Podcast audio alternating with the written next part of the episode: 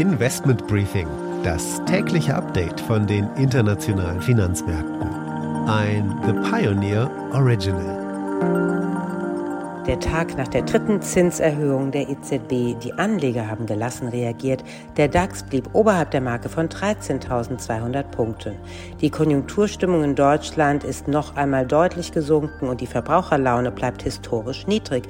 Das Konjunkturbarometer des DIWs ist im Oktober weiter gefallen und das GfK-Konsumklima, das stagniert auf niedrigem Niveau.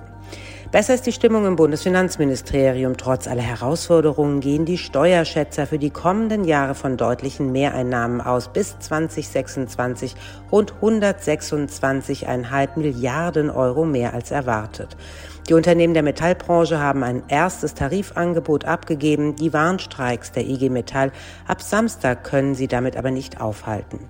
Heute noch gespanntes Warten auf die Inflationsrate für Deutschland im Oktober und es gibt die Zahlen zum BIP vom dritten Quartal.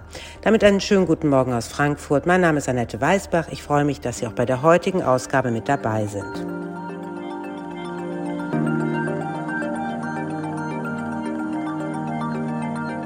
Der Blick auf die heutigen Themen. Zuerst natürlich das Wichtigste zum Zinsentscheid der EZB. Der Leitzins, der steigt zum dritten Mal in diesem Jahr, diesmal erneut um 75 Basispunkte.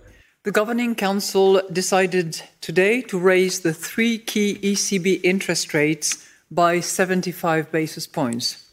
Dann beschäftigen wir uns mit der angeschlagenen Credit Suisse. Die Schweizer Großbank wird umgebaut. Sie hören das Management dazu.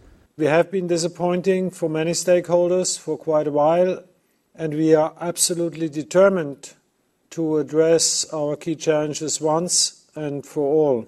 Anschließend geht es zu Anne Schwed an die Wall Street. Dort mussten erst die neuen BIP-Zahlen verarbeitet werden und dann am Abend nach Handelsschluss noch Apple und Amazon. Obwohl die Wirtschaft in den USA um 2,6 Prozent wachsen konnte, fiel die Marktreaktion eher durch Wachsen aus. Die Zahlen von Apple und Amazon konnten die Anleger auch nicht überzeugen.